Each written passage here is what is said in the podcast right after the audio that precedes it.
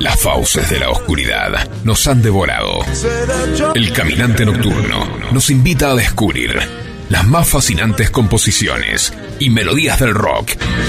Aquí comienza El Caminante Nocturno. Pasión sin límites por el rock.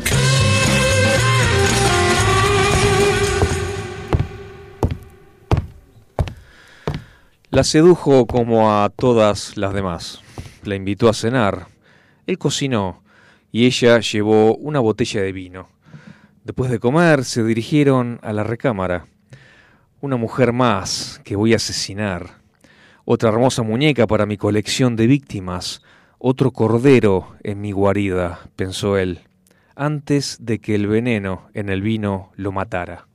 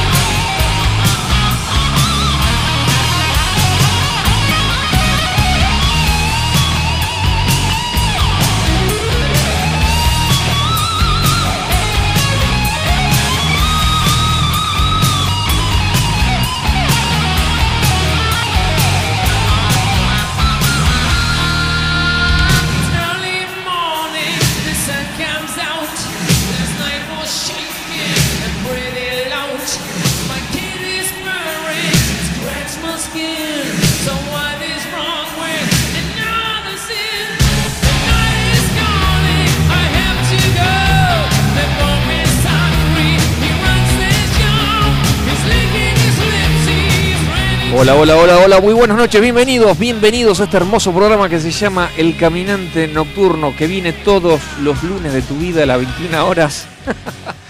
Eh, y que estamos aquí en FM Sónica 105.9 MHz. Mi nombre es Eduardo Camps, al lado mío está el señor Andrés Bodner. Buenas noches a todos, ¿cómo están? Y también como tercer integrante de la banda, Franco de Pianti. Hola, ¿cómo están? Buenas noches. Y del otro lado del vidrio, como nuestro operador favorito, nuestro único operador, el señor Facundo Selsan. ¿Cómo anda, Facu? ¿Todo bien? ¿Todo tranqui? Muy bien. Ya estamos todos presentados Estamos y todos- saludados. Bien, perfecto. Podemos continuar. Podemos continuar. ¿Cómo andan chicos? ¿Bien? Todo bien, tranqui? muy bien. Todo en orden. Eh, ¿Comentarios con respecto a tu primera participación en el Gabinete Nocturno el lunes pasado? ¿La familia, tus viejos? ¿Qué te, qué te Bien. dijeron? ¿Qué te dijeron? No, lo escucharon, les gustó. Qué Este, lástima esos dos zapatos que te pusieron al lado, te habrán dicho. Excepto esos dos, el resto El resto estuvo bien. No, no, la verdad que bien, yo lo disfruté, así que eso es lo importante, ¿no? Perfecto. Estar acá y disfrutar. Obvio. Para eso estamos acá, para disfrutar. Totalmente. Y para que el oyente disfrute Y también. si a alguno le interesa y le gusta lo que hacemos, mejor. Sí, claro, Claro. que sí. Y, y- y no solamente eso, sino el que quiera auspiciar el programa también es bienvenido. También es supuesto. bienvenido. ¿Cómo no? Pero por supuesto que sí. si por tenemos una audiencia amplia y Amplísima, amplísima. esparcida Llega por todo el continente casi. al, al mundo directamente. Rusia, Estados Unidos, Alemania. Bueno, Posta. tenemos, tenemos oyentes Posta de en Alemania. distintos lugares del Sí, mundo. Sí, sí, claro que sí. El otro día, eh, yo me acuerdo apenas empezamos, eh, hubo un muchacho de Perú que nos saludó. Este, realmente, no, no, no, muy bueno. Claro, streaming, es streaming, le escuchás en cualquier lado, en cualquier parte. Sí, sí, Claro Es la magia sí. de, la, de lo nuevo, ¿no? Absolutamente, absolutamente de acuerdo. Eh, ¿Les gustó la intro, el tema clásico, de ¿no? entrada? Sí. Rock You Like a Hurricane. Scorpions, esta banda alemana hermosa, a mí me encanta. Es- en realidad es una efeméride, porque un día como hoy, 27 de marzo del año 84, se publicaba el álbum llamado Love at First Sting. Algo así como Amor al primer aguijonazo. Una Ajá, cosa, una cosa así. Es el noveno disco de los muchachos estos. Y los dos temas sobresalientes del disco, ¿cuáles serán? Este y cuál más? I'm Still Loving You. You. ¿Te acordás? El mejor lento de la historia para mí. Absolutamente. Yo me Tremendo. lo, me lo prendí de memoria. Y en el año 86 yo fui a Bariloche. Vos no habías nacido. allá. No, todavía no. Allá hace mucho, mucho tiempo, cuando, cuando todavía no se había inventado la nieve, no, mentira. Y se, se la cantaba a las minas, o sea, así afónico, hecho mierda de la garganta, de, de la- de hablar en- con el frío y la nieve y qué sé yo, y se la cantaba a las minas, que habían viajado con nosotros, y me decían las ¿Y? minas, este, no, mejor no, no cantes, mejor, no- mejor no cantes, Pero, me era, la sabía de memoria. ¿Era tu ¿eh? arma de seducción esa? No, nunca lo fue, nunca lo será. Pero te acordás, Still, Still Por You, favor. un lento hermoso, la verdad que hermoso. Eh, y este disco vendió 3 millones de copias solo en Estados Unidos. Solo, solo en Estados Unidos. Y ya con esos dos clásicos que tiene. Y aparte lo que lo que dicen es que ¿por qué el éxito? Porque por la difusión, la radiodifusión enorme que, que tuvieron. O sea, ponían este tema todo el tiempo y el lento, ¿no? Y Still Loving You. Claro. Pero fue tanta la, la, la publicidad, tan- tan- tanta manija en- por la radio Sí. que no podías hacer otra cosa y que salir corriendo a comprar el disco. Claro, y antes era la única manera, ¿no? De conseguir un tema de música era comprando el disco completo. Hoy te lo descargas. Spotify. Ahora, ahora está Spotify, YouTube, ahora cualquiera. Claro. Cualquiera puede hacerlo, pero antes era complicadísimo. Complicadísimo. Y, y, y algunos de estos temas estaban en esos compilados que se armaban. Claro. No sé si recuerdan. Sí. Donde eh, Still Loving You estaba seguro. Era una fija. Era, sí, sí, sí, era fija, era fija. No, qué lindo, qué lindo.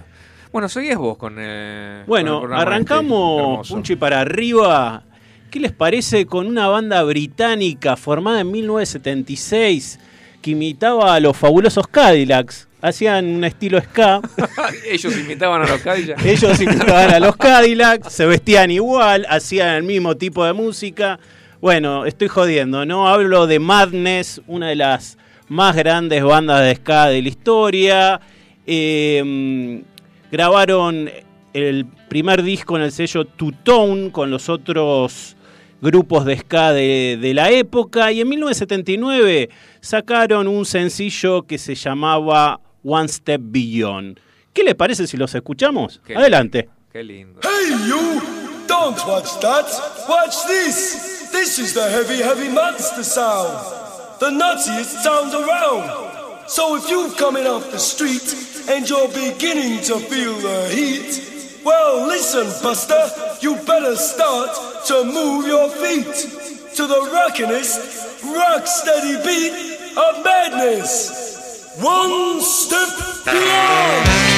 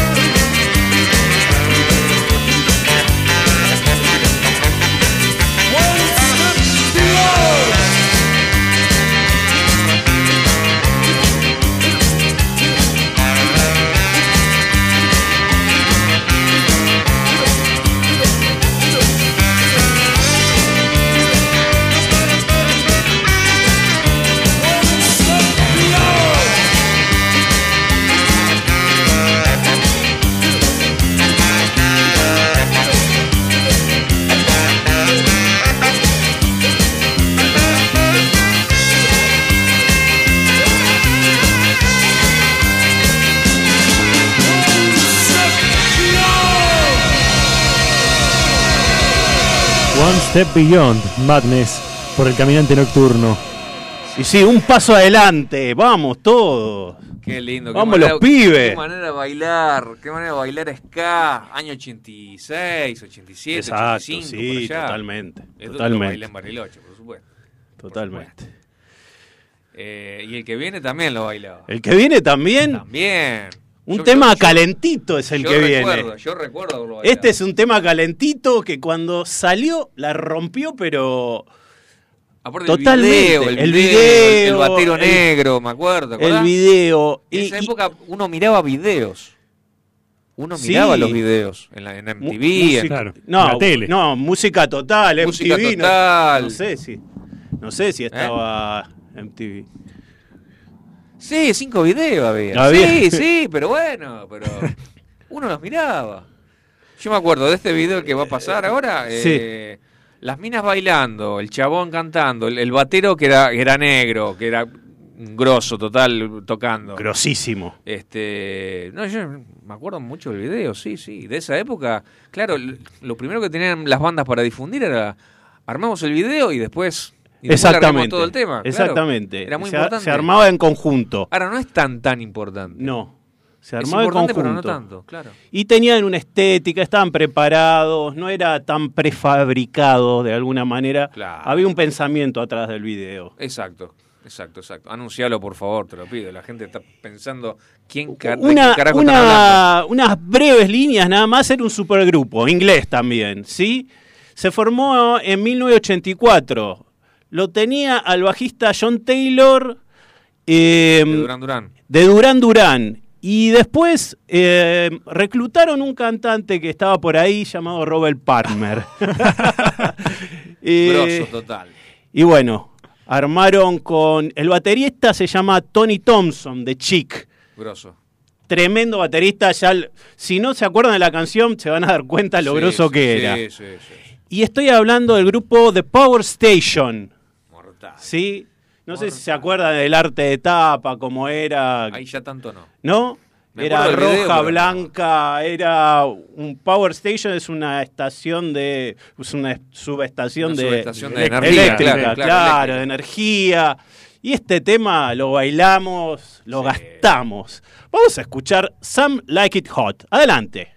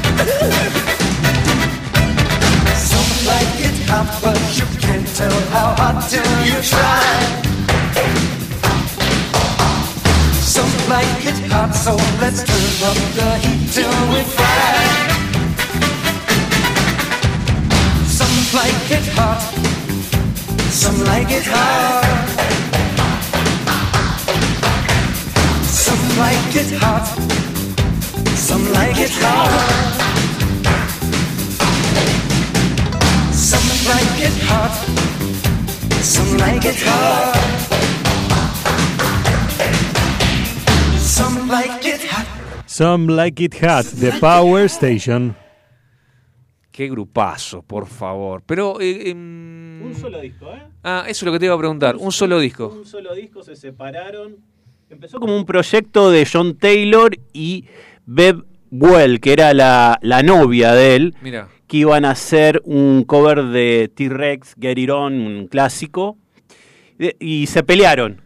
No. Y habían, y habían reclutado al baterista este Tony Thompson y demás.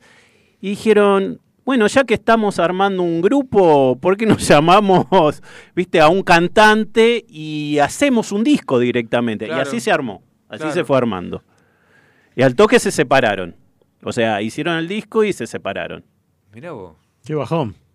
Qué bajón. Y cada uno siguió, no, creo que después lo de revés, Durán Durán siguieron. No, sí, sí. John cada Taylor uno, volvió a. Claro, cada uno siguió con lo suyo. Claro, eh, Taylor volvió a Duran Duran.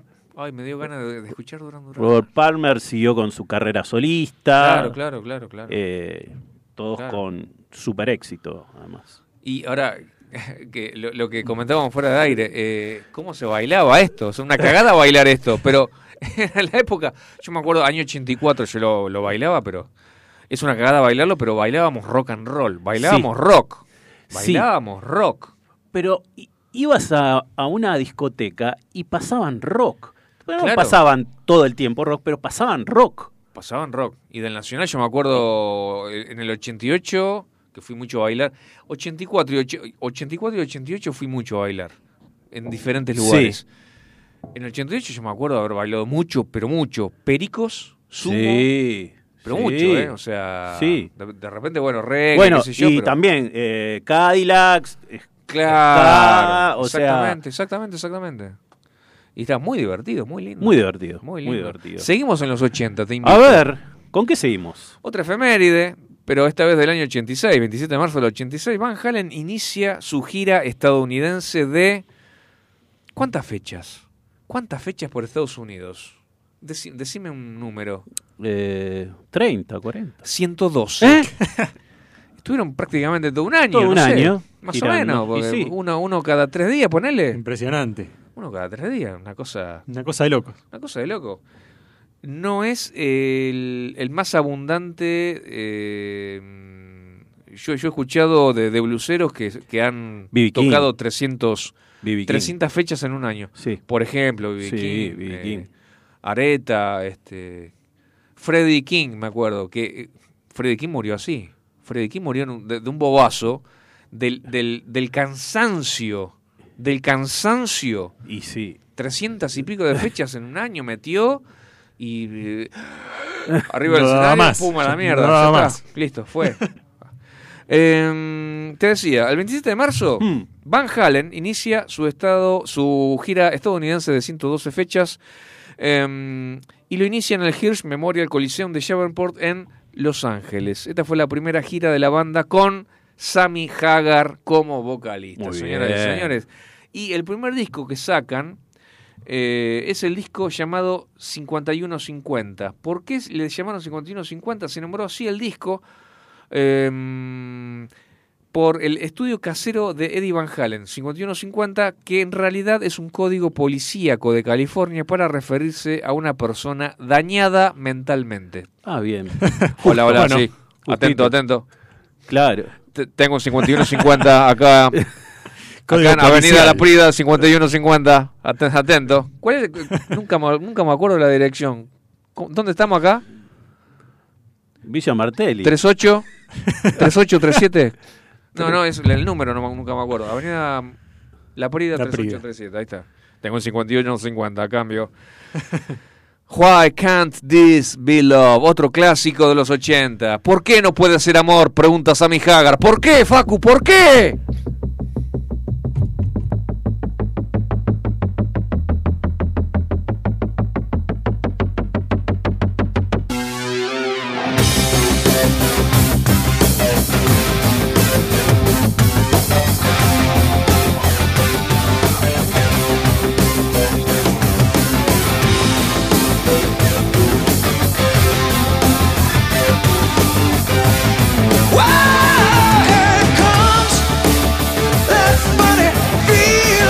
Yeah.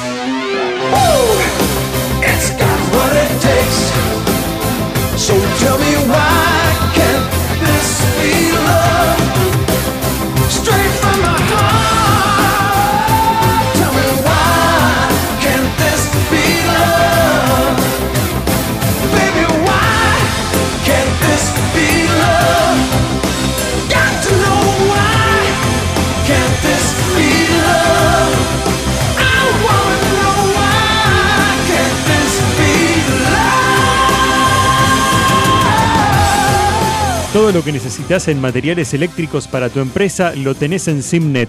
Somos representantes de marcas como la Casa de los Terminales, Steck Phoenix Contact y Cambre. Tenés instrumental de medición Fluke y Amprobe. Para identificación Brother, Daimo y Brady. Para más información www.simnet.com.ar. Excelente, y bueno, recién escuchábamos a Van Halen, Why Can't This Be Love? ¿Por qué no puede ser esto amor?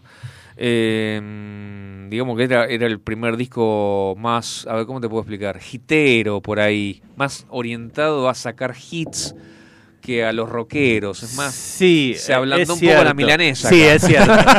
es cierto, es cierto. Todavía ten- tenía el sello Van Halen Sí, con esa guitarra, sí, es claro, sí, imposible no identificarlo. Pero como vos decís, poco más pop. Más tecladito. Más pop para mí. Sí, sí, sí, sí, sí, absolutamente. Porque Eddie Van Halen, además de, de tocar de una forma increíble la guitarra, tocaba el teclado Claro. muy bien, realmente muy bien.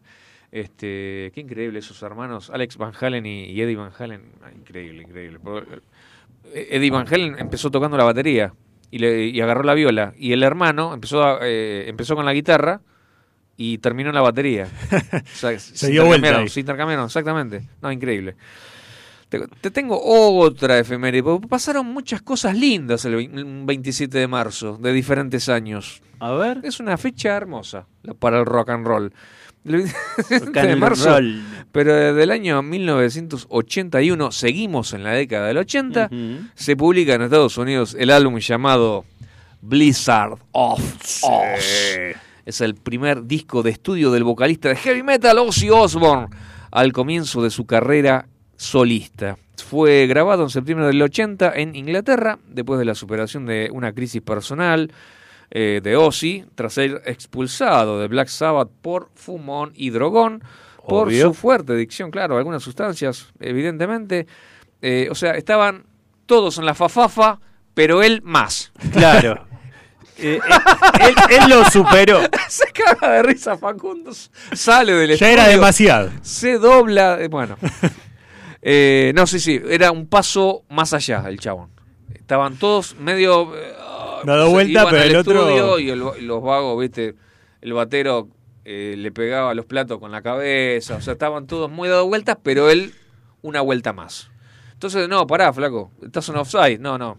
Eh, Estás afuera. Chau. Claro. Y ahí trajeron a Dio y bueno. Este, fue otra historia. Entonces, claro, a nadie le gusta ser echado así tan bruscamente. Es más, medio, medio brutalmente lo echaron. O sea, va, tómatela. O sea, fue algo muy brusco, fue algo muy violento en realidad. Entonces, claro, cualquiera se pone mal, Se por sintió supuesto. mal. Por supuesto. Y bueno, a Dave Mustaine también, ¿no? Algo similar fue.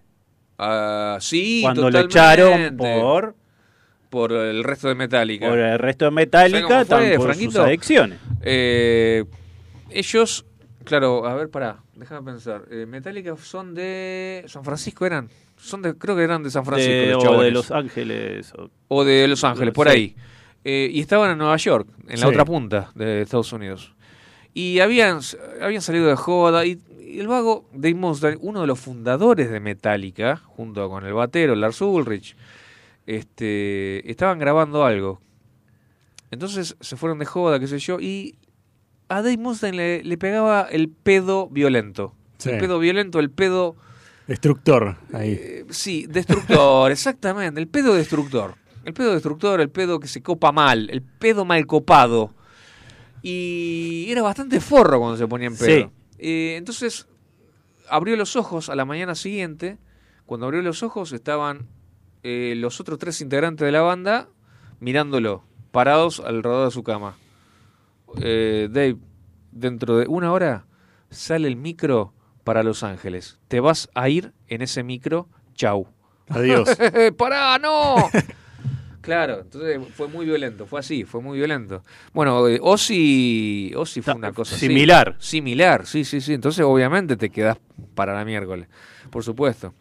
Eh, este fue el primer álbum en solitario de, de Ozzy Osbourne, el primero de los dos discos que grabó con el fallecido guitarrista Randy Rhodes. Randy Sí, Rhodes señor. era un pendejo de veintipocos años eh, profesor de música él, pero un músico de la hostia, priorizaba la, la claridad de cada nota, o sea, la velocidad. ¿Vos vas a escuchar el solo ahora de este tema que vamos a, a pasar dentro de instantes?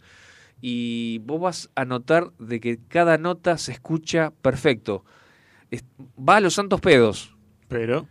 pero cada nota se entiende y se escucha. Eh, los singles fueron Crazy Train y Mr. Crowley. Alcanzó el puesto 21 en el Billboard. O sea, Sí. Yo he tenido discusiones hace varios Eh, años con boludos amigos míos que dicen, ¡eh, mirá! 20 puesto 21. Es heavy metal, boludo. No es popular. No, Claro. no, no, tal El heavy cual. metal nunca será popular y nunca lo fue y nunca lo será. Eh, Blizzard of Oz ha sido hasta el momento el disco más vendido de todo el repertorio de Ozzy Osbourne hasta la fecha, alcanzando cerca de 4 millones de copias vendidas en Estados Unidos. No quiero hablar más, señor. Ah, perdón, el solo este es está uno de los es uno de los 100 mejores solos de la historia de la humanidad. Atención, ¿eh? Atención, señores y señores, Ozzy Osbourne, Crazy Train.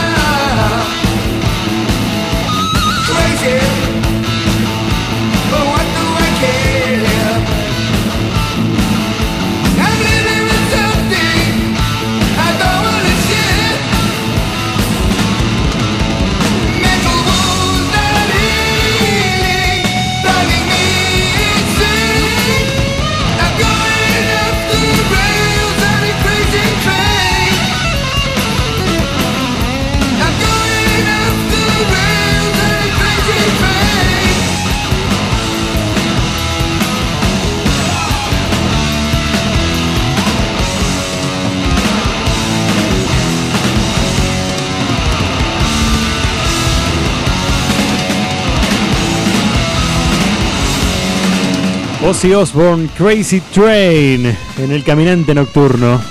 Yeah. Pues claro que sí, Crazy Train. No soy gallego, es. ¡Hostia! ¡Hostia, joder, coño! Que ha cantado Osvaldo. ¡Tren loco! ¡Qué loco!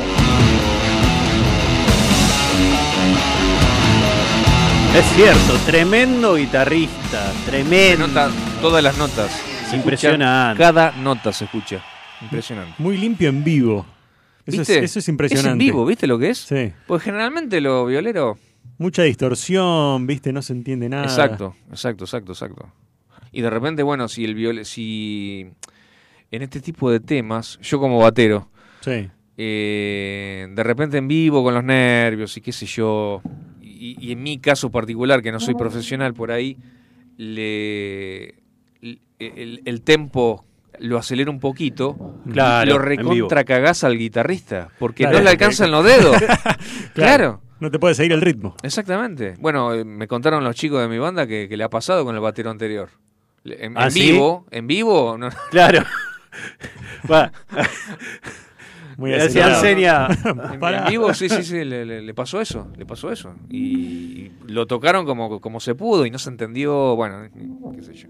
Bueno, vos tenés algo muy lindo para... para Bueno, el nuevo bloque, discos esenciales. Discos esenciales. ¿Y qué tal un disco esencial punky? Bueno, claro que sí. ¿Estamos? No podía faltar. ¿Por qué no? Ahí, ahí estamos escuchando. A ver si adivinan quién es.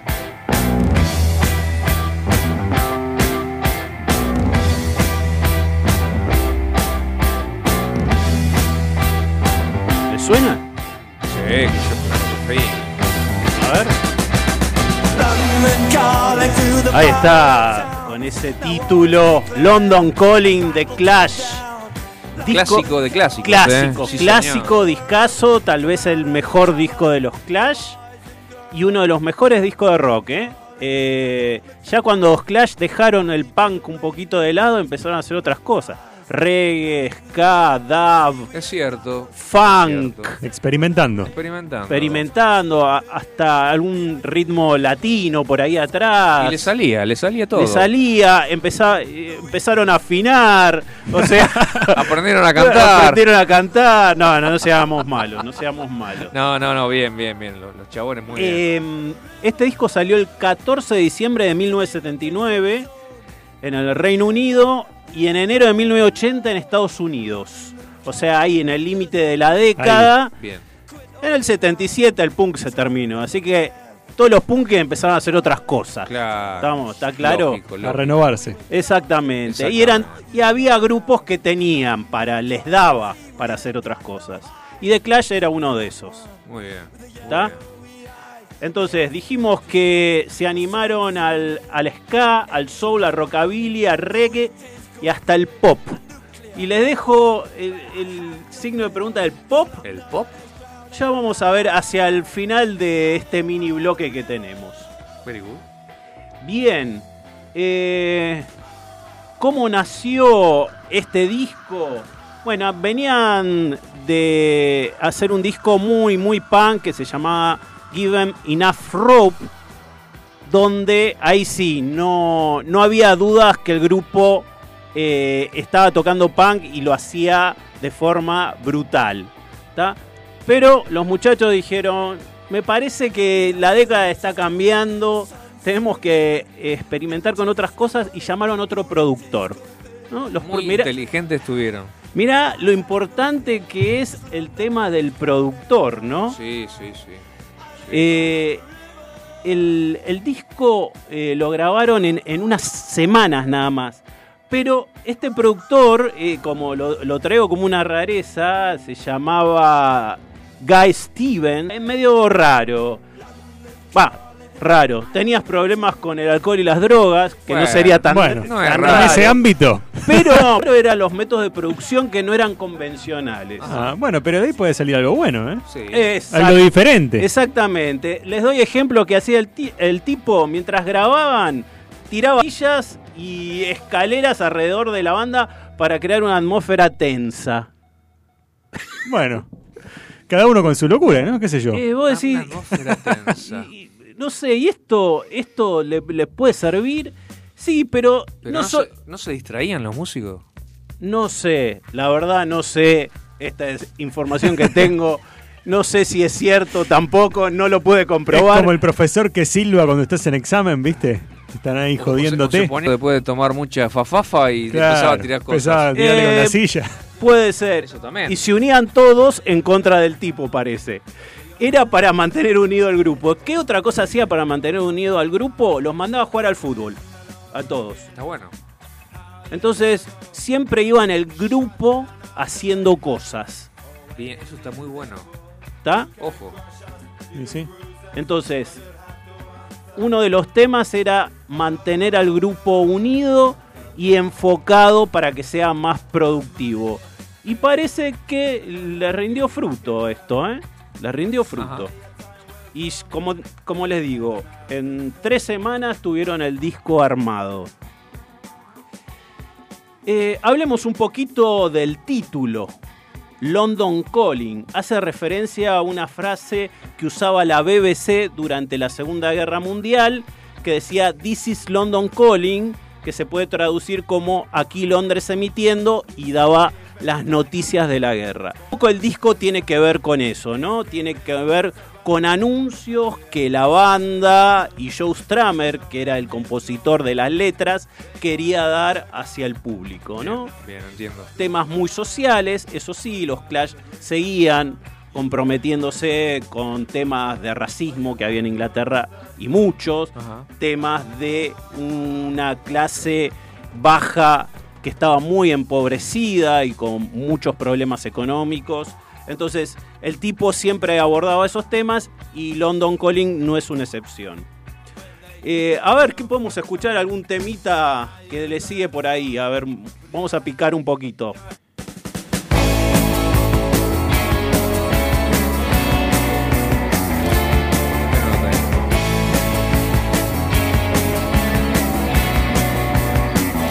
Este tema se llama. Ahí está. Spanish Bombs. ¿Sí? Que habla de la guerra civil española. O sea, como que se abrieron, ¿no? Se abrieron al mundo. Bien, Tem- temas bien. más universales. Usaron el charco y causas. hablaron de. Claro, Claro. claro, exacto. Con lo cual, eh, el disco tenía esto, tenía un, un- un costado más inglés, y, pero te- se abría también a temas de, de otras latitudes, ¿no? Bien. Y más universales. Bien. Eh, Me caen bien. Me caen bien de- de- desde ese punto de vista, quiero decir. De lo social, que, que, que incluyan en su repertorio eh, temas temas para hablar de, de otros de, de otros puntos del planeta, ¿no? incluso Está tema- bueno. está temas bueno. históricos como fue la Guerra Civil La Guerra Española, Civil que fue algo, un evento muy grosso en Europa, ¿no? en todo el mundo. mi abuelo participó como músico. Ah, a ver, me interesa eso. A ver, contame Mi un poquito. abuelo, el padre de mi vieja, eh, que vino acá, mi vieja vino acá a los siete años, eh, nunca se nacionalizó Argentina, gracias a Dios. y este, pero en esa época, 1938, eh, a ver, no, 1936, ¿no? Del 36 al 38 duró la, la guerra, la, la- la guerra civil española.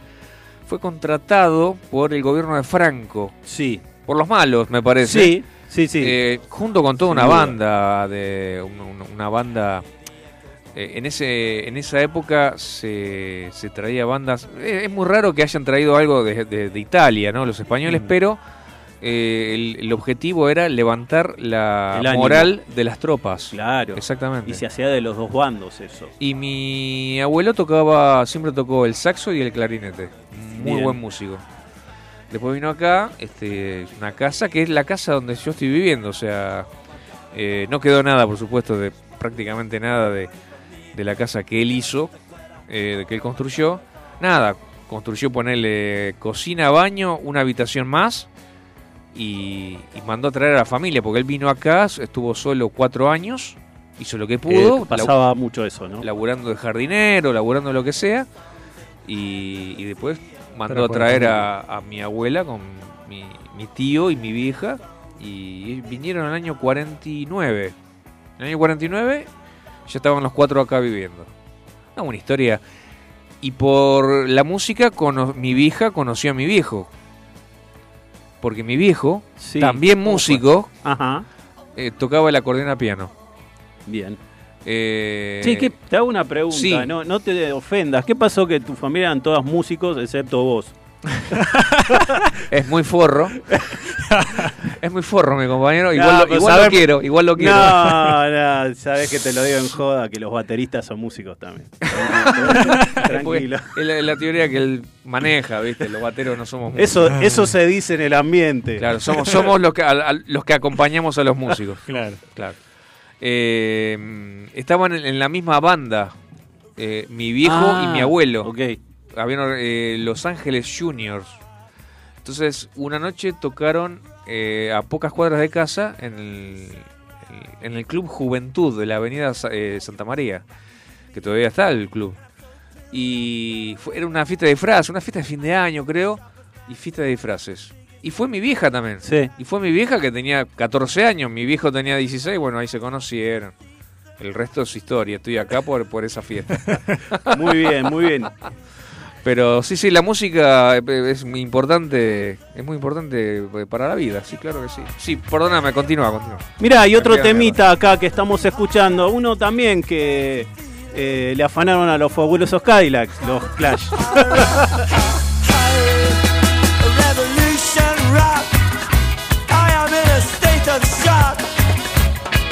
Abiertamente ya hacían reggae. Este Sí. es un este es un cover, es una reversión de un tema jamaiquino. Eh, y, y bueno, se animaron a todos los Clash en este disco. Eh, también es famosa la tapa del disco, Ah, donde ¿cómo es la está el, está el bajista Simon On. eh, con su bajo Fender Precision Sí. Casi destrozándolo contra el piso, así en una posición media rara que no sé, eh, votada como una de las mejores tapas de discos de la historia. Mira, Es, es icónica. Vos vas a ver por todo, digamos, donde hay algo icónico que es un, un músico destruyendo un instrumento, bueno, es este, pero esta es una foto y no está rota, ¿no? Está en ese preciso momento donde Claro. Está por golpearla en está el por piso. golpearla, está en, Antes pleno, impacto. en pleno aire. Tremendo eh, esa foto. eh, casi la dejan de lado, le hizo una fotógrafa y dijo, "Mm, no, no me salió muy bien, no sé el foco, no quedó. No, metela, metela, que, que esto significa lo que somos nosotros. Otro ¿Sí? Fender no compramos, dijeron. Que es que- Y parece que después de esto se pudieron comprar varios Fender. Así Sí, que no, sí, no- que no sí. tuvieron, no tuvieron ningún problema. Qué lindo. Bueno, finalmente vamos a escuchar el tema que les traje, que estuvo por quedar fuera del disco. Lo metieron en el último segundo, incluso cuando ya estaba hecho todo el arte de tapa, estaban los temas ya puestos que iban a ir y este tema no estaba incluido. Así que este tema es como un tema oculto. No, no aparecía el tema de, este, Mirá. de este, esta canción que voy a poner ahora. Después en versiones futuras se incluyó. Mira vos, vos. Metido a último momento un tema medio pop con guitarras, algo distinto a lo que venían haciendo, pero un tema que a mí me encanta. Train in Vain. Adelante.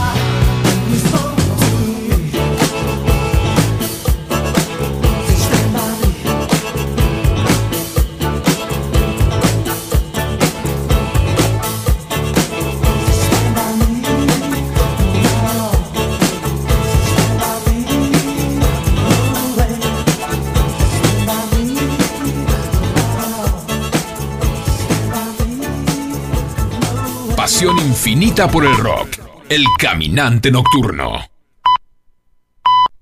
En FM Sónica nos vamos a una pequeña pausa. Si querés, mientras tanto, sintoniza otra radio para ver si encontrás algo mejor. Aunque creemos que no. Aunque creemos que no. En la 105.9 iniciamos nuestro espacio publicitario. En la noche de Vicente López. Sabemos lo que te gusta. Este aire. Tenés los programas. Las voces. FM Sónica. Sonido perfecto. Podríamos hacer una promo más extensa, donde les contamos qué hacemos, pero ni nosotros lo sabemos. A las puertas del delirio, martes, de 20 a 23 horas. Me quedo con vos, yo sigo de largo, voy a buscarte. Qué noche mágica, ciudad de Buenos Aires. Después de más de 10 años en Sónica. ¿Nos amás o nos odias? Nos da igual. Y está muy bien así, por hoy no pienses más. Yo sé que lo necesitas. A las puertas del delirio, martes, de 20 a 23 horas. Empezá a soñar tu próximo viaje por Argentina. Descubrí lugares nuevos. Explorá lo inexplorado. Sentí la fuerza de la naturaleza. Entrá a la rutanatural.gov.ar. Inspirate, elegí, planificá. La naturaleza te espera. Argentina te espera. Primero la gente. Ministerio de Turismo y Deportes. Argentina Presidencia. Los caminos del conurbano no son lo que yo esperaba, no son lo que yo creía, no son lo que imaginaba. Por eso Cristian Salles y Sebastián Vargas te invitan a recorrer todas las noticias del conurbano. La hora de salida, todos los martes, de 18 a 19. Aquí no ha pasado nada. Solo por FM Sónica 105.9. Y entérate de todo lo que pasa en tu barrio. ¿Conoces nuestro programa que premia tu interacción digital? Descargándote nuestra app en tu celular, poder disfrutar de descuentos nunca fue tan fácil. Busca nuestra app, adherite a factura digital y listo. Ya podés canjear los beneficios que ofrecemos en nuestro programa Ecoaiza. Muchas cosas cambiaron este último año. Los saludos, las juntadas y hasta la música. Decidimos no cambiar. Preferimos tener estilo a ser una moda pasajera. Bomba de tiempo. Martes, 23 horas.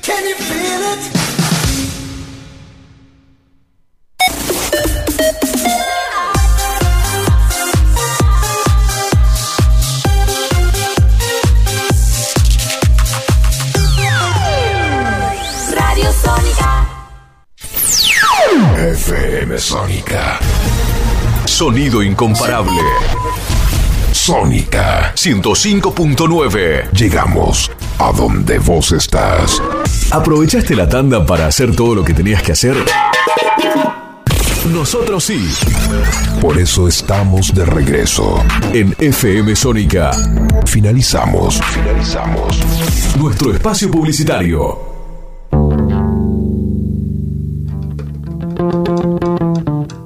Noche de los lunes, de FM Sónica, las ciudades alumbran. Nunca van a dormir. Nos quedamos despiertos con vos. El caminante nocturno.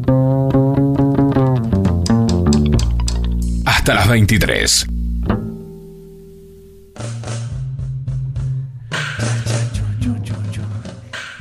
Segundo tiempo. Casi al mismo tiempo lo, dij- lo dijimos. Segundo tiempo, señoras y señores, en las 22.04. Eh, voy a hablar recién ahora en el cuarto programa. ¿Hoy es cu- el cuarto programa? Sí, el cuarto programa. Sí. Hoy- Hoy es el cuarto programa. El cuarto, recién en el cuarto programa de esta temporada,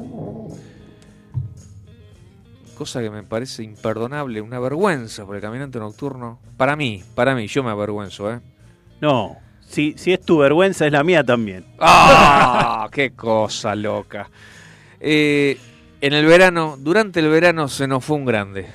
Y no hablamos, Ah, hasta ahora no hablamos de esto. No, no, tal cual. ¿Cuántas veces hemos hablado de Jeff Beck a lo largo del año pasado? ¿Cuántas temas, ¿Cuántos temas eh, habremos puesto? Eh, Jeffrey Arnold Beck, uno de los mejores guitarristas de todos los tiempos. Sin dudas, ¿eh? Sin, dudas. lugar a dudas, sin lugar a dudas. El chabón nació el 24 de junio de 1944 eh, y murió el 10 de enero de este año.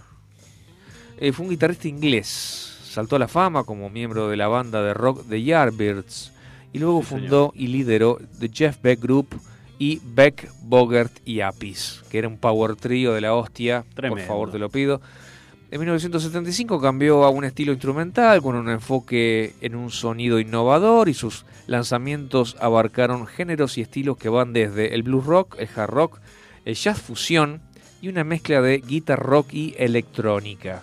O sea, el chabón tocó de todo. De todo. Beck se ubicó entre los cinco primeros de la clasificación de los mejores guitarristas del- eh, de la Rolling Stone, según la revista Rolling Stone, quiero decir, y otras revistas también. A menudo se le llama guitarrista de guitarristas.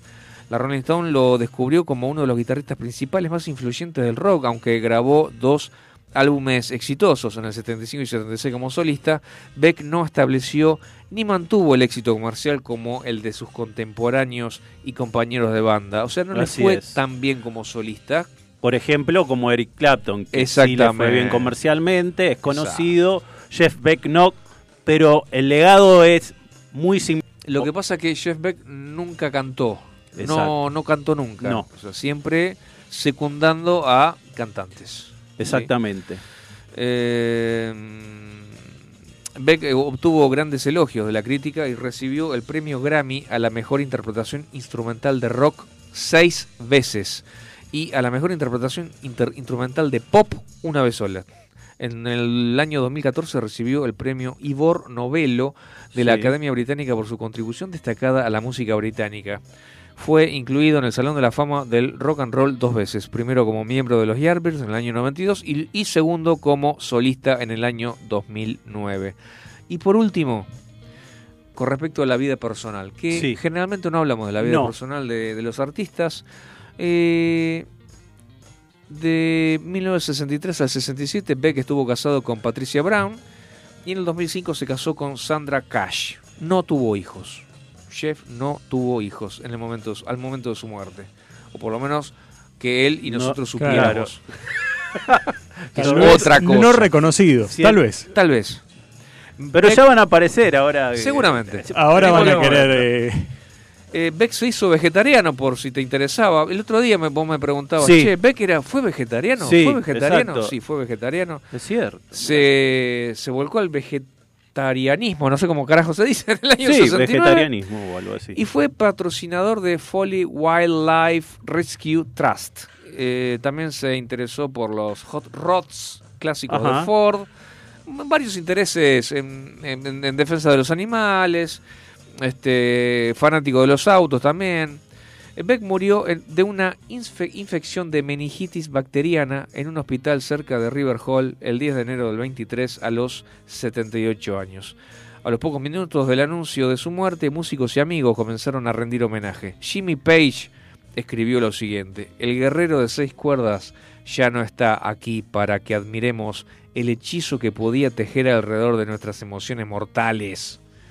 Pegate una frase, Jimmy Page. Jimmy. Muy, ¿Lo puedo Muy leer de nuevo? Dale, ¿Me das permiso? Dale una entonación especial, a ver si. El guerrero de seis cuerdas ya no está aquí para que admiremos el hechizo que podía tejer alrededor de nuestras emociones mortales.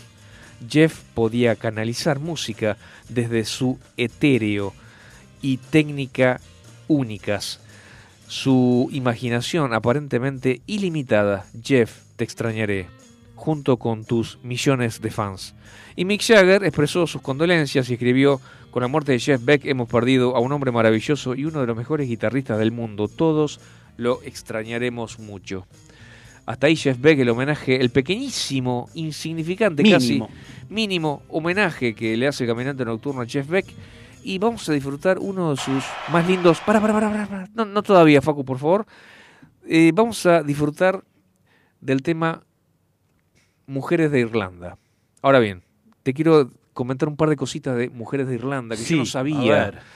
Eh, Women of Ireland para la versión en inglés es una canción cuya música fue compuesta por Sean O'Reilly en el- la década de los años 60, en la década de 1960 Sí, sobre letra escrita en el siglo XVIII, la letra escrita en Ah, el siglo bien. XVIII por el poeta irlandés Peder Doirnin, que vivió entre el 1704 y el 1796, a menudo asociada al folclore de la música rebelde irlandesa. La canción celebra a las mujeres que han dedicado su vida a Irlanda y en particular a las del movimiento nacionalista irlandés. Ah, bien. Como poema del siglo XVIII pertenece al, al género Aisling o poema de visión, un género poético que se desarrolló a fines de los años, perdón, a fines de, lo- de los siglos XVII y a lo largo del siglo XVIII, en la poesía en lengua irlandesa. En lengua irlandesa. Yo conseguí el, La traducción. no, ¿No? pude conseguir Ah. la traducción. Solamente el poema Sí. en idioma irlandés, que no es el inglés, y no conseguí la traducción.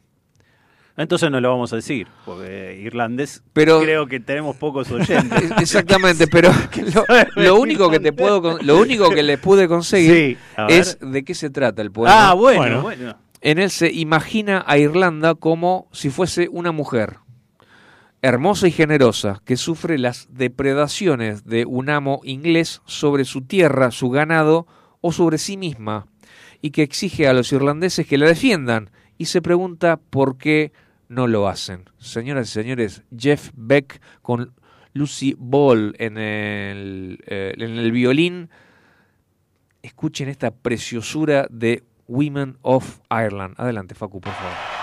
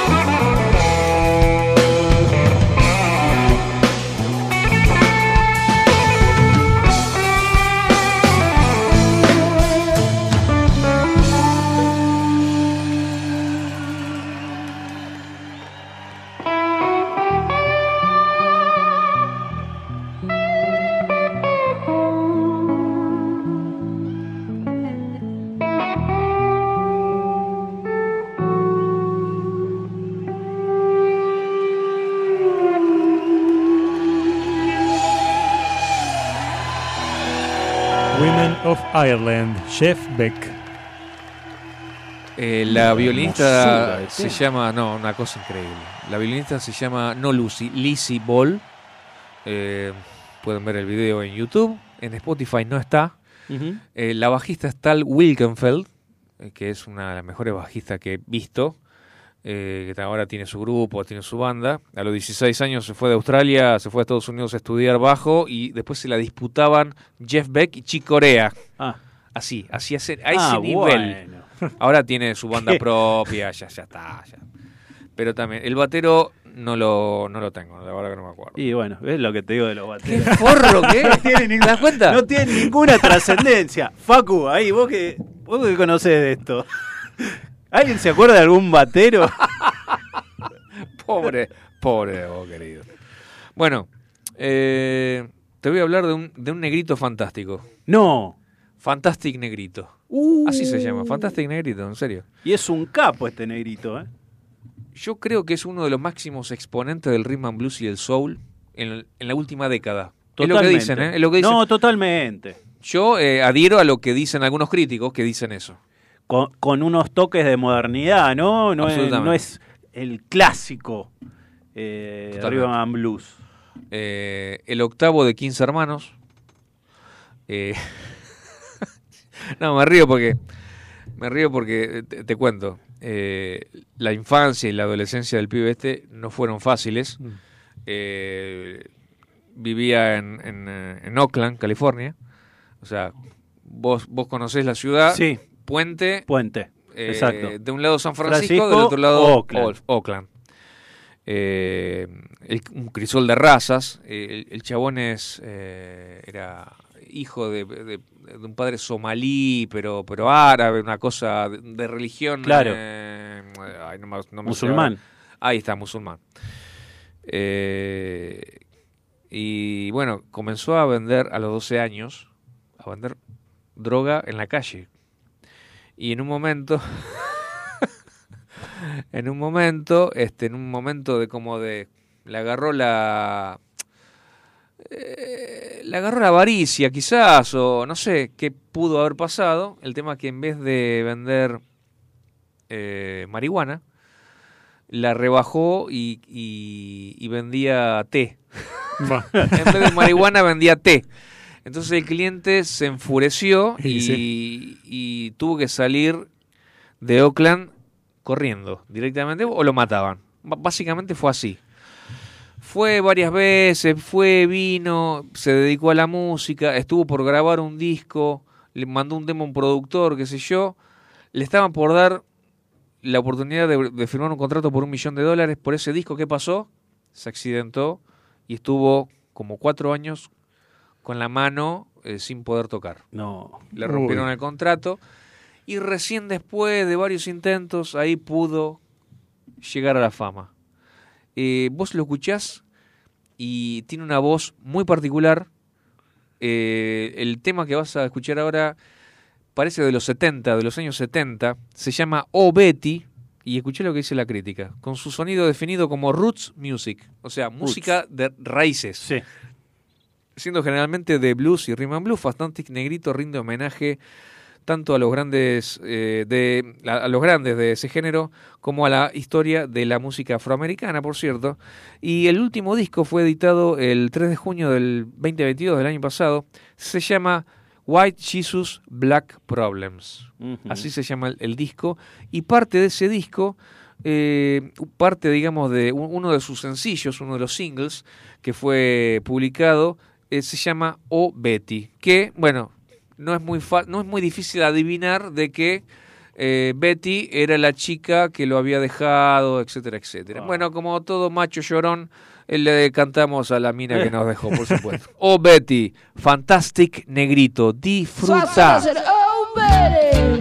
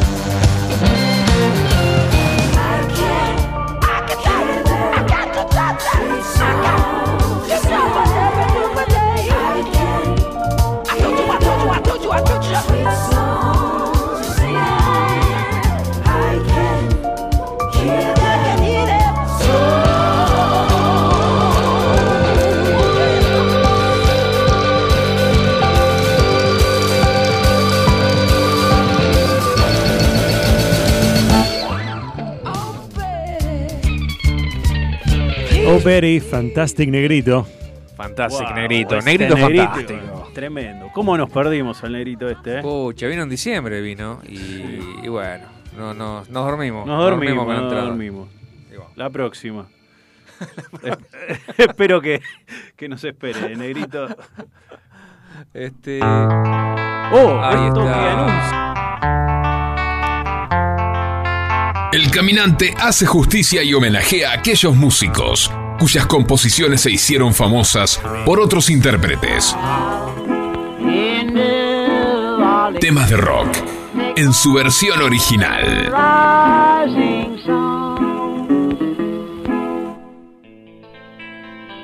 Muy bien. eh, ¿Qué te parece si damos el teléfono de la radio? Bueno, si te querés comunicar con el caminante nocturno, mandanos un mensaje al WhatsApp al 11 71 63 10 40. El caminante nocturno 11 71 63 10 40. Por WhatsApp, texto o audio. Exactamente. Sí, y ahora que vamos a hablar de temas originales, es el momento ideal para que mandes un mensaje y, y nos digas qué opinás, cuál de estos dos temas o cuál de este tema, qué interpretación es la que más te gusta. Y vamos a escuchar un poquito de la primera versión que enseguida la vamos a identificar. Adelante. You were young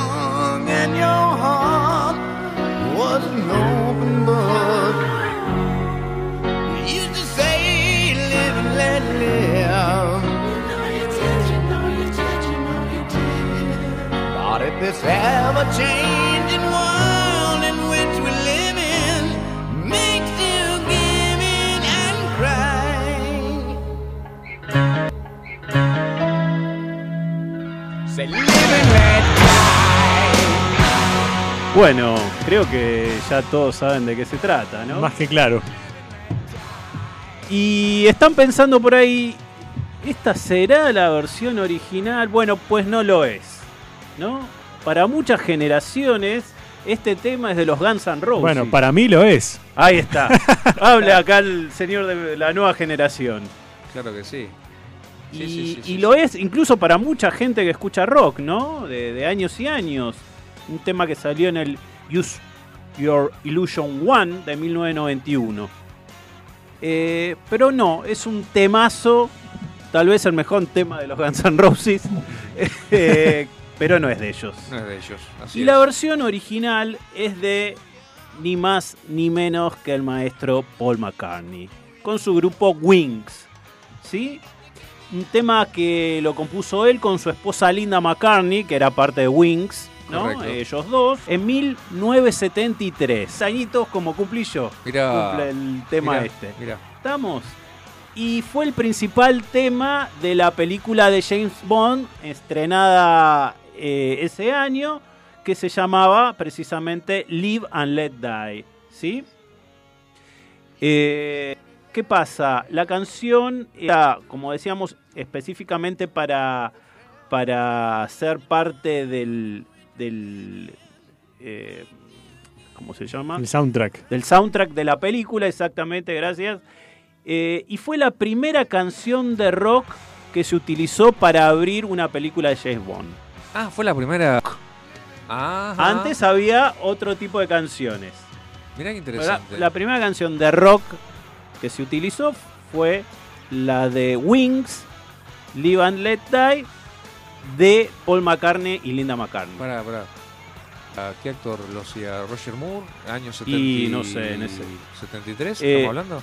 Roger Sí, ¿no? Moore. Me parece que Roger eh, Moore. Sí, porque antes estaba. Eh, Uy, qué mala memoria. Sean Connery. John Connery. No Claro. sé si era En John Connery. en Era un poco más viejo En John el Connery. 62 John Connery, después Claro. vino otro que fue una, una película sola y, y comenzando los 70 me parece Roger Moore. Bueno, sí, ahora vos, vos seguís Ah, hablando y yo ahora te lo busco. y ahora, ahora lo confirmamos. Así que bueno, nada más. Este temazo que tiene eh, tiempos diferentes. John, John Connery. Ah, ¿En esa Bien. película John Connery? Ok. Bien, confirmado. John Connery. Eh, un tema que tiene tema, eh, tiempos diferentes, que se acomodó a lo que era eh, el comienzo de la película. Y bueno, vamos a escuchar la versión original por fin de Paul y Linda. Adelante. When you were young and your heart was an open book, you used to say, live and let live. You know you did, you know you did, you know you did. But if this ever changing world in which we live in makes you give in and cry, say, live and let die.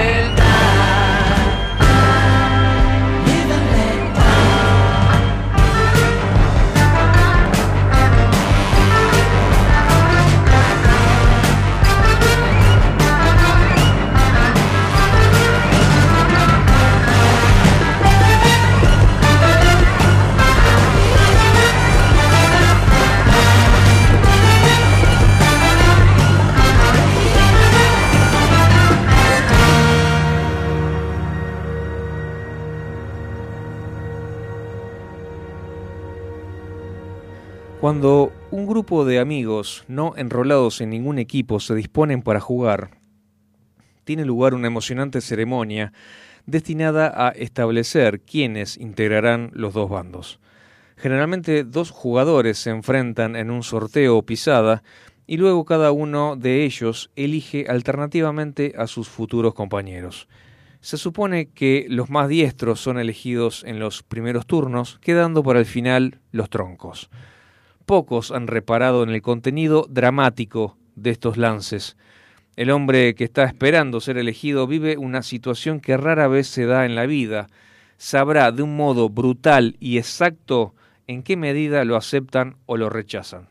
Sin eufemismos, conocerá la verdadera posición suya en el grupo. A lo largo de los años, muchos futbolistas advertirán su decadencia conforme su elección sea cada vez más demorada. Manuel Mandev, que casi siempre oficiaba de elector, observó que las decisiones no siempre recaían sobre los más hábiles. En un principio se creyó poseedor de vaya saber qué sutilezas de orden técnico que le hacían preferir compañeros que reunían ciertas cualidades, pero un día comprendió que lo que en verdad deseaba era jugar con sus amigos más queridos. Por eso elegía a los que estaban más cerca de su corazón, aunque no fueran tan capaces. El criterio de Mandé parece apenas sentimental, pero es también estratégico. Uno juega mejor con sus amigos. Ellos serán generosos, lo ayudarán, lo comprenderán, lo alentarán y lo perdonarán. Un equipo de hombres que se respetan y se quieren es invencible, y si no, Más vale compartir la derrota con los amigos que la victoria con los extraños o los indeseables. Qué, qué importantes son los amigos, ¿no? Y si no tenés amigos, te podés quedar tan solo. Tan solo. Ciro y los persas. En vivo.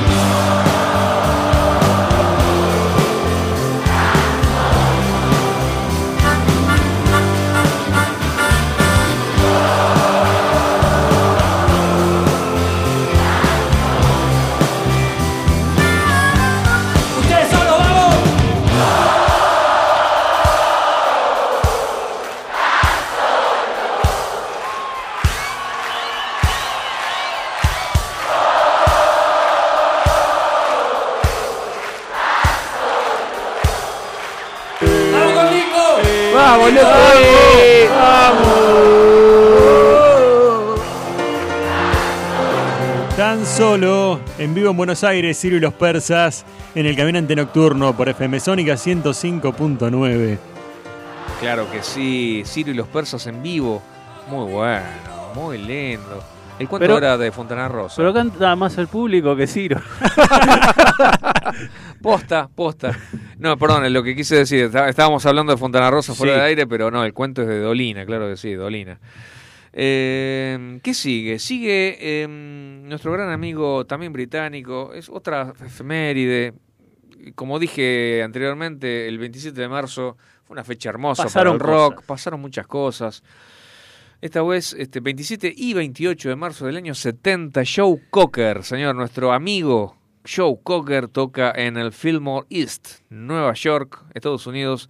Estos conciertos fueron registrados y posteriormente lanzados como álbum bajo el nombre de Mad Dogs and Englishmen, siendo el primer disco en directo del músico británico, o sea, el primer disco en vivo Sí. eh, de, de- de Joe Cocker. Eh, solo cuatro de las 16 canciones proceden de sus dos primeros álbumes, o sea que. La gran mayoría eran temas desconocidos para la, para la gente, además de contribuciones de su compañero de grupo, Leon Russell, incluye también temas de rock, o sea, de los Rolling Stones, de Traffic, muchos covers hacía Joe Sí. Cocker, de Traffic, de Bob Dylan, de los Beatles, y temas de Soul, de Ray Charles, de Sam and Dave, de Otis Redding, o sea, una fiesta. Cantaba todo. Una todo fiesta, se hermano, cantaba. por el amor de Dios. Por el amor de Dios. Ah, no, es un blasfemia. ¿Es- No. ¿Es blasfemia eso? Eh, no, pues, está bien. Está bien. Este Facu se ríe. Vamos a escuchar algo Y antes hermoso. escuchar, ¿vos e- escucharon la anécdota de Joe Cocker que lo encontraron tirado borracho en, en una calle de Buenos Aires? En una de las que vino, Contala, ¿no? contala, ¿Cómo es contala? No, contala. ¿Cómo es no, eso? eso solo. Ah, Eh, eh, él vino, creo que... A ver, Facu por ahí la sabe mejor. Contala. Bueno, yo no sé, no sé si es de, de las calles de Buenos Aires. Yo sé la que cuenta Juanse, que él tuvo que ir a buscarlo, mandaron a buscarlo a Joe Cocker. Cuando tocaban eh, lo- los Rolling Los Stones, Rolling. que eh, los ratones fueron teloneros, pero también quisieron meterlo a Joe Cocker, no sé por qué historia, Sí. y lo mandaron a buscar a él. Juan se andaba, entonces se fue al Sheraton y pregunta a Mr. Cocker, nadie sabía nada, y de repente engancha uno de los que estaba con Cocker y dice, ah, sí, fíjate en la escalera. Y estaba que en una mesita mm, ratona, redonda, en el, en la- el descanso de la escalera, tirado contra la pared con una copa de brandy. Sí, esa es. Totalmente Exacto. en pedo. En pedo, borracho, totalmente. Eh, Exacto. Y así como estaba, Juan se, como Esa pudo, es. se hizo entender. Eh, estamos hablando del año 90 y tanto. ¿Cuándo vinieron los Stones la primera vez? 95. Eh, ¿Eh? 95. Ah, sí, para Voodoo Sí, sí, Para- bueno, sí. 95.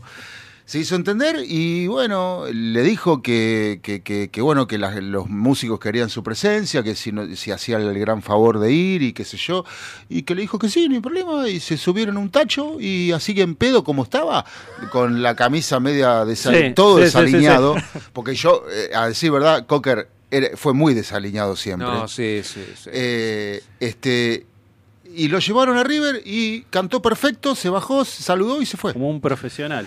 Sí. gentleman. Así, así de simple, ¿eh? Bueno, yo lo vi, yo tuve. Yo vi, creo, un documental, una cosa así, Sí.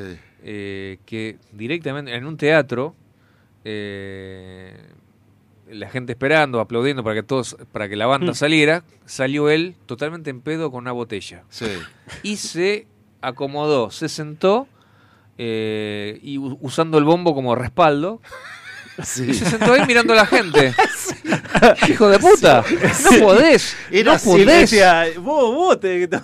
Porque lo que pasa que lo que hay que entender, una vez escuché a un crítico de rock, es hay que entender que Cocker vivía mamado. Sí. O sea, vivía. Sí, sí, sí, No por eso. ni o sea, Juan se cuenta que cuando ahí estaban hablando en el descanso de la escalera del Sheraton, eh, eh, eh, estaba tomando mucho brandy Sí. eh, este, y, se cagaba de, del brandy que había tomado. O sea, se estaba cagando en el, en el descanso de la escalera del Sheraton. Y cuando subió al taxi era un show de pedos. Oh, Claro, Dios mío. claro.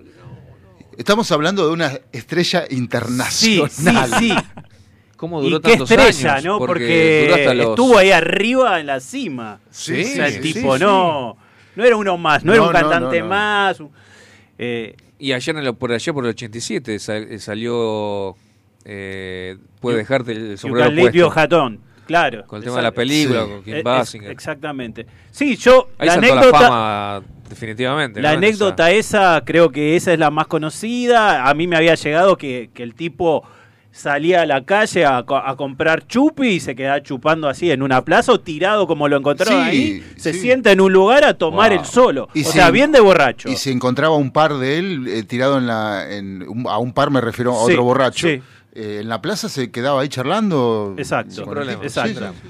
Vamos a escucharlo después de estas Bueno. bellas anécdotas. Particularidades. The Letter, Joe Cocker. Adelante, por favor. Give me a ticket for an aeroplane.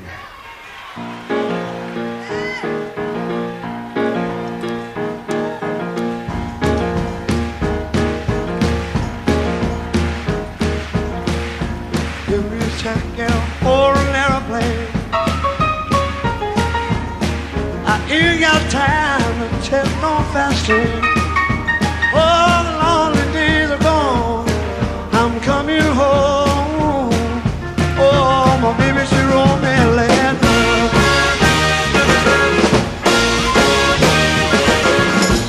I don't care how much I gotta spend now.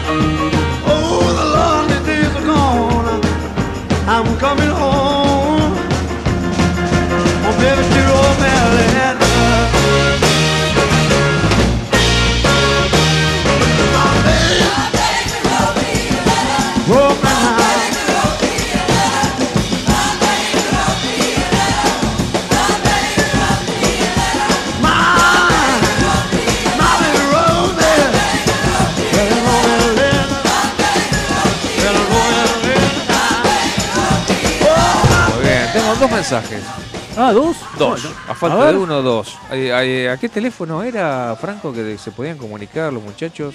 Al 11 71 63 10 40. Y tengo dos mensajes. Uno es Carlos de Villa Crespo. Eh, me gustó la sección eh, temas originales, dice. No sabía que Paul McCartney era de Paul McCartney ese tema. Ahí pensé que eran de los Guns N' Roses. Muchísimas gracias, Carlos, por comunicarte. Gracias, Carlos. Me parece que es la primera vez que se comunica. Creo este que muchacho. sí.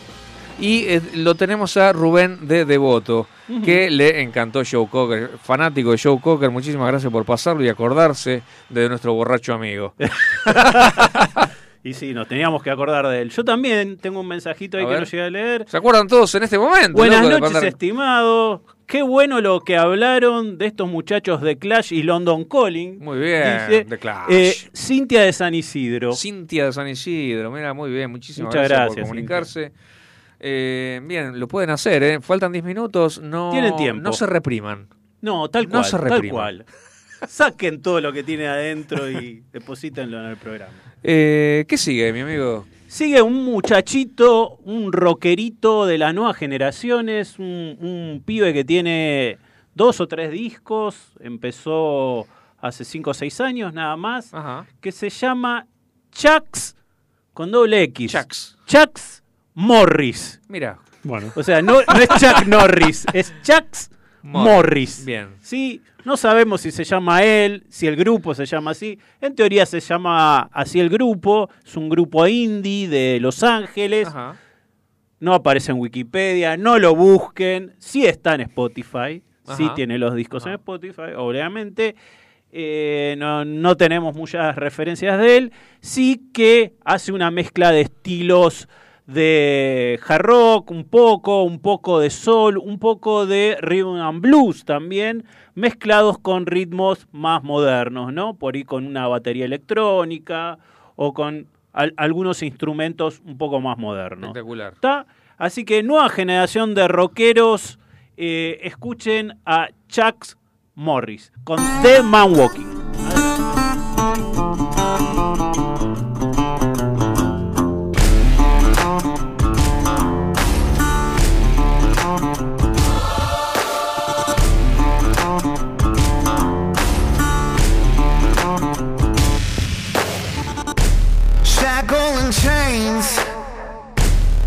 To the grave, buried alive. Rattle the cage, whoa, dead man walking.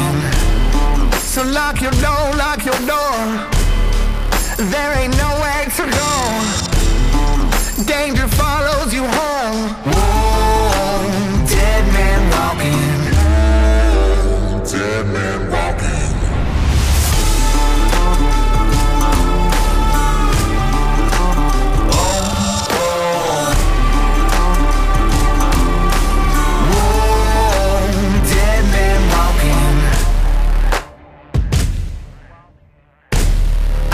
Mud.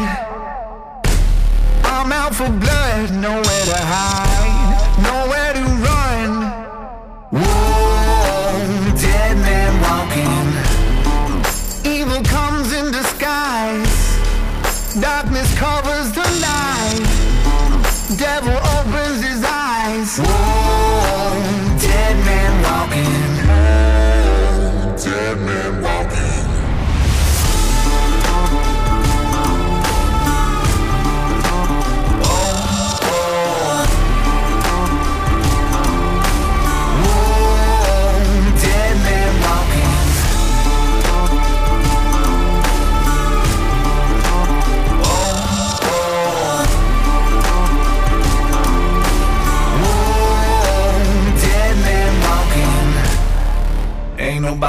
gonna save your soul. Ain't nobody gonna save you. Ain't nobody gonna save your soul. Ain't nobody gonna save you.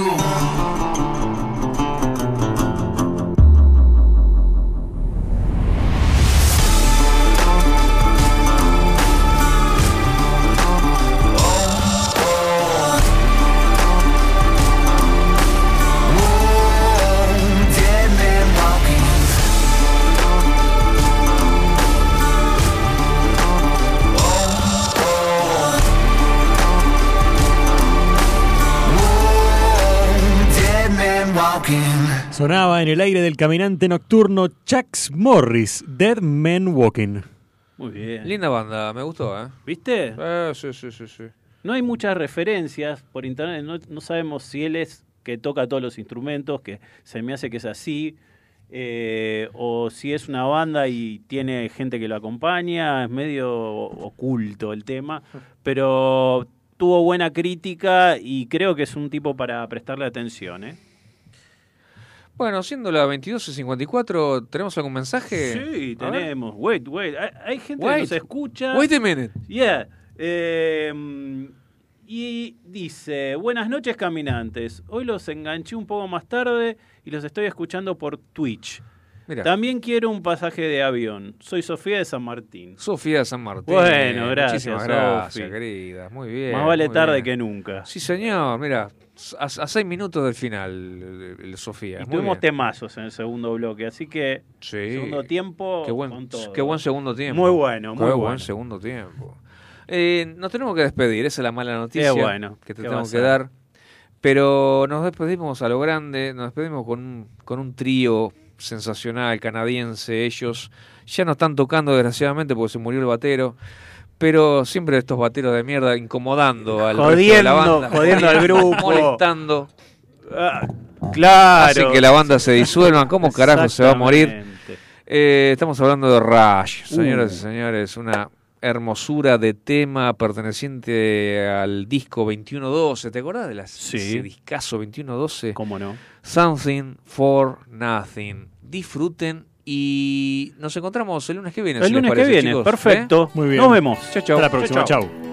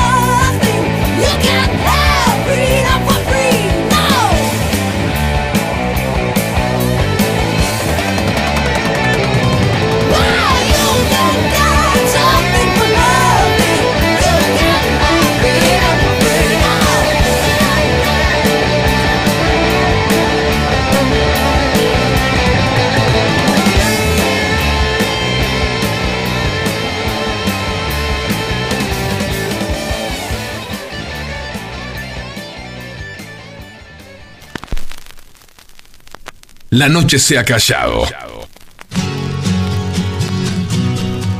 Y la sombra se desmaya sobre la ciudad. El caminante nocturno, marcando los pasos de tu pasión rockera.